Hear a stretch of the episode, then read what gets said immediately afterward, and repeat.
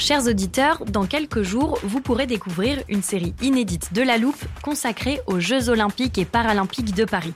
À trois mois de la cérémonie d'ouverture, on s'est demandé comment réussir ces JO. Les transports sont-ils prêts à affronter les milliers de touristes? Le dispositif de sécurité est-il suffisant? L'enthousiasme sera-t-il finalement au rendez-vous? Pour répondre, on plonge durant cinq épisodes dans les archives des éditions précédentes, accompagnés des journalistes de l'Express. C'est à retrouver à partir du 13 mai sur toutes les plateformes d'écoute. Hiring for your small business? If you're not looking for professionals on LinkedIn, you're looking in the wrong place. That's like looking for your car keys in a fish tank. LinkedIn helps you hire professionals you can't find anywhere else, even those who aren't actively searching for a new job but might be open to the perfect role. In a given month, over 70% of LinkedIn users don't even visit other leading job sites. So start looking in the right place. With LinkedIn, you can hire professionals like a professional. Post your free job on linkedin.com slash people today.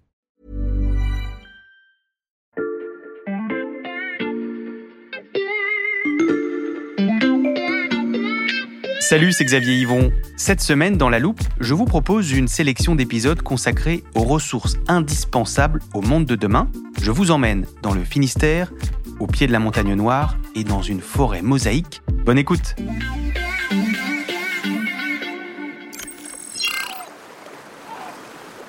Ah oui, Alexandra m'a pas menti en me disant qu'on allait dans un endroit magnifique. Le sable a l'air bien doux. Tiens, je vais enlever mes chaussures.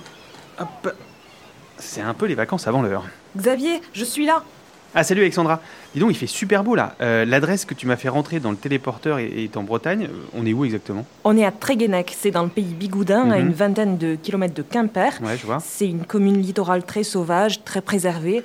Euh, c'est un paysage qui a souvent inspiré les peintres et les artistes. Tu vois la belle lumière, Ouais. la dune, les oiseaux. Oui, d'ailleurs, il est rigolo celui-là là-bas. On dirait une mésange, mais avec des marques noires sous le bec. Alors je me suis renseignée, c'est une panure à moustache et il y a plein d'autres oiseaux. Je peux te les citer comme le grand gravelot. euh, Ouais, alors je t'arrête. Ils sont très beaux ces oiseaux, mais je suis pas tellement sûr de voir le rapport avec notre sujet. Ah ben c'est très simple. Tu vois ce paysage paisible et sauvage, bercé par les vagues. Oui, on est très bien ici. Et ben sous tes pieds nus dans le sable, là, il y a 66 000 tonnes de lithium. 66 000 tonnes là sous mes pieds. Oui, et comme c'est l'un des métaux critiques qui est indispensable à la transition énergétique, ben, les riverains ont peur qu'à cet endroit, il y ait bientôt une immense mine. Ouais, c'est sûr qu'en regardant autour de nous, euh, je comprends que le projet euh, suscite plein de questions.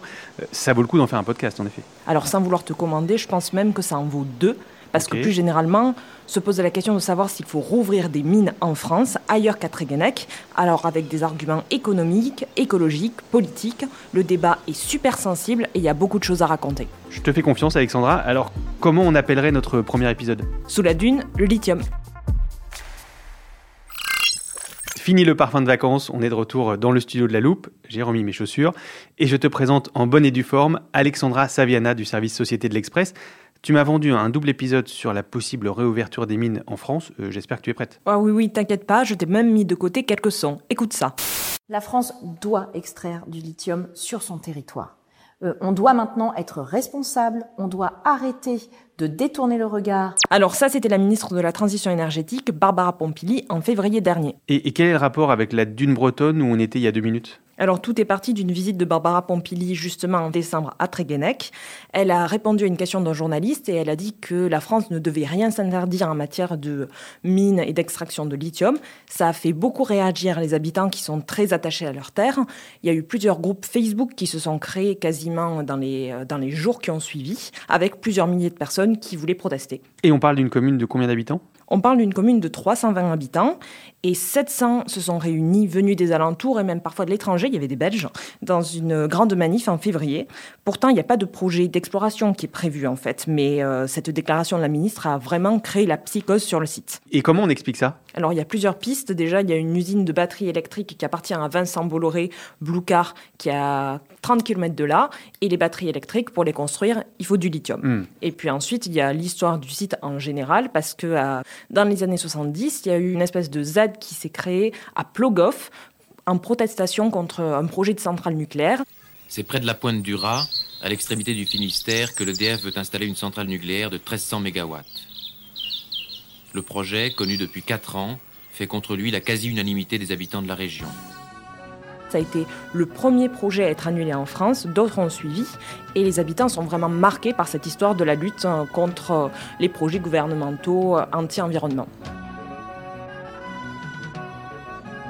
Les héritiers de cette lutte sont même venus en février à la manifestation à Tréguenec. Il y avait par exemple Nicole et Félix Le Guérec, qui ont été deux figures de cette lutte contre la centrale à Plogoff et qui avaient même fait un documentaire qui s'appelait Des pierres contre des fusils. Les gens m'en ont beaucoup parlé deviennent une île et qu'on ne les voit plus sur notre terrain. Pourtant, les habitants peuvent être rassurés parce que Tréguenec, c'est pas n'importe quoi. C'est une euh, zone qui est classée Natura 2000 avec un label Ramsar, c'est-à-dire zone humide d'intérêt international. Mais les habitants ont peur que tous ces labels ne fassent pas le poids. Une crainte donc en partie nourrie par l'histoire, mais aussi, tu l'as dit, par l'impératif de transition énergétique. Là, c'est le moment d'appeler Valentin. On a enquêté ensemble sur cette histoire de mine. Ok, je vois que tu as vraiment tout préparé. Je te fais confiance. Valentin, tu peux venir, s'il te plaît? Valentin Ekirch du service Sciences de l'Express, salut Salut Xavier Alors désolé, tu as raté le voyage en téléporteur sur euh, la très belle dune bretonne. Écoute, je suis très déçu. Bon, je te résume. Alexandra nous a raconté la mobilisation des habitants de Tréguenec après la visite de Barbara Pompili.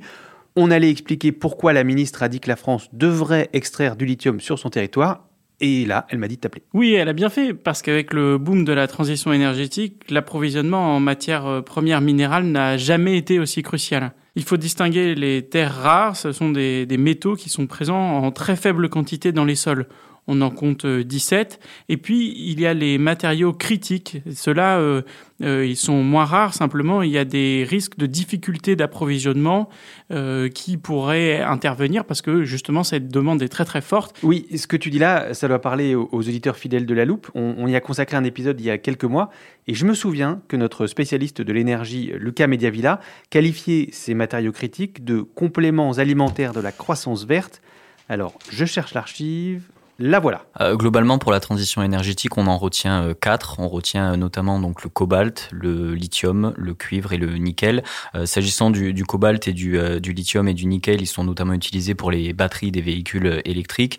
Et le cuivre, tu le sais, c'est un métal qui est conducteur. Donc en fait, on va l'utiliser dans tout ce qui est électrique demain, que ce soit les véhicules électriques évidemment, mais aussi toutes les technologies qui permettent de, de produire de l'électricité zéro carbone, à savoir les éoliennes, les panneaux photovoltaïques, ce genre d'énergie. On retrouve donc Valentin le fameux lithium du Finistère. Oui, et le problème, c'est que l'Europe dépend de 75 jusqu'à 100% des importations pour ces matières stratégiques. L'essentiel de ces ressources se retrouve à l'étranger. Euh, par exemple, on sait que près de la moitié du lithium se trouve en Australie, que euh, près de 70% du cobalt, eh bien, on le trouve en République euh, démocratique du Congo. Hmm on dépend énormément euh, des autres et de ses ressources à l'étranger. Or, la demande mondiale va exploser. Ah ça, je me souviens. Lucas nous en avait aussi parlé. Par exemple, sur euh, le nickel ou sur le lithium, la demande, elle pourrait être multipliée par 20, voire par 40, selon un rapport de l'Agence internationale de l'énergie.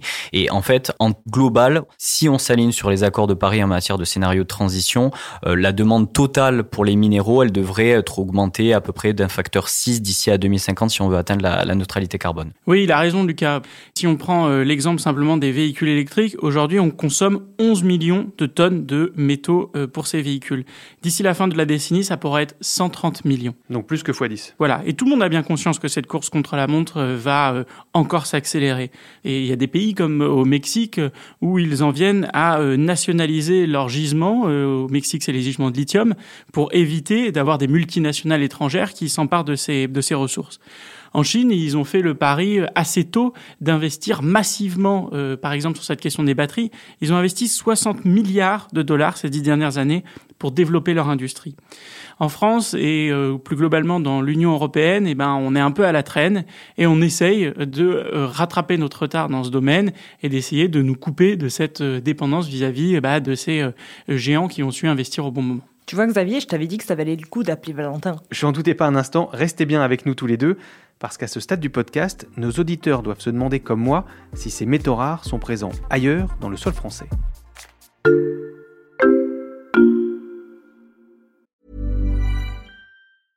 I'm Sandra, and I'm just the professional your small business was looking for. But you didn't hire me because you didn't use LinkedIn jobs. LinkedIn has professionals you can't find anywhere else, including those who aren't actively looking for a new job but might be open to the perfect role, like me. In a given month, over 70% of LinkedIn users don't visit other leading job sites. So if you're not looking on LinkedIn, you'll miss out on great candidates like Sandra. Start hiring professionals like a professional. Post your free job on linkedin.com/people today.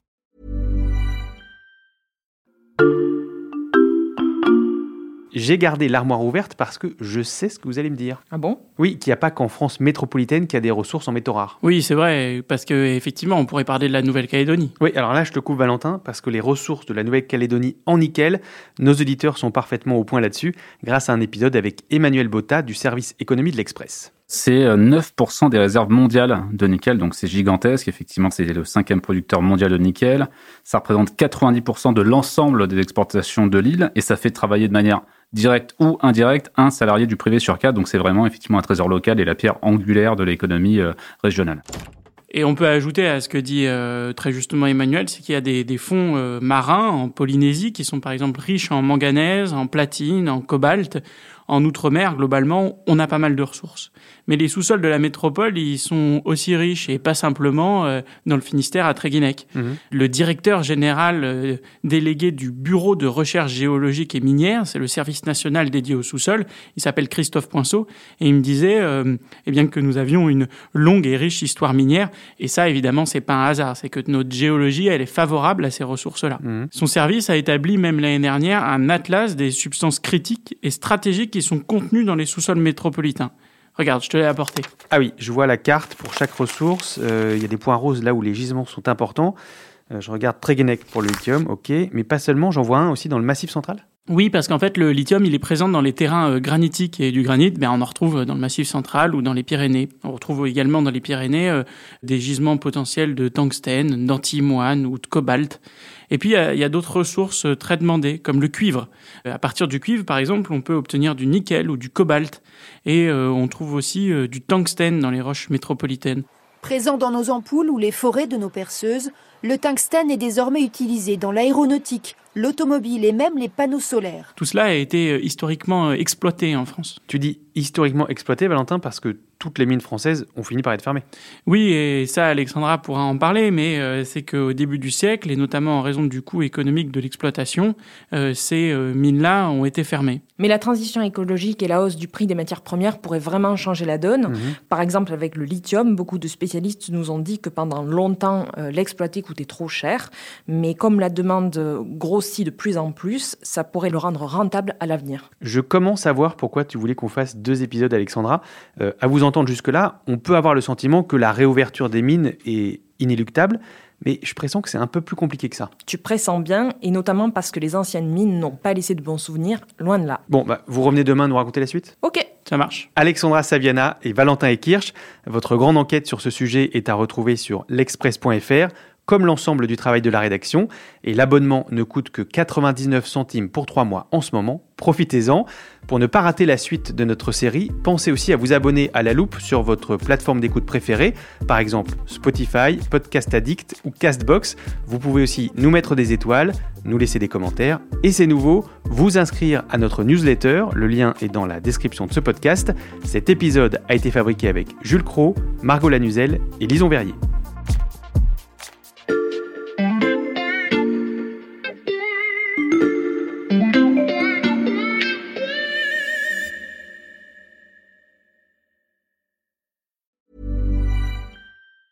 Planning for your next trip?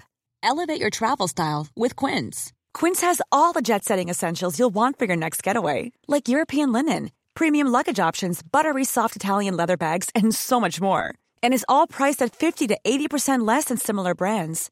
Plus, Quince only works with factories that use safe and ethical manufacturing practices.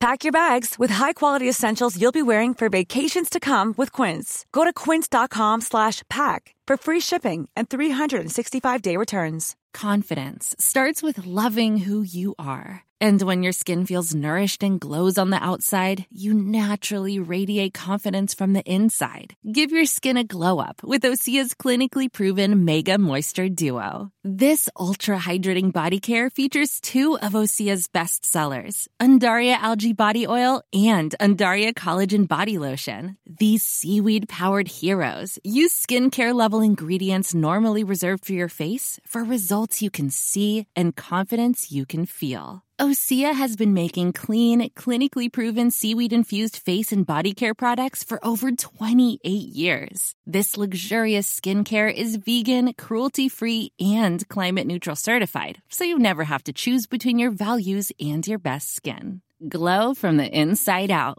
Get 10% off your first order with code GLOW at OseaMalibu.com. That's O S E A Malibu.com code GLOW.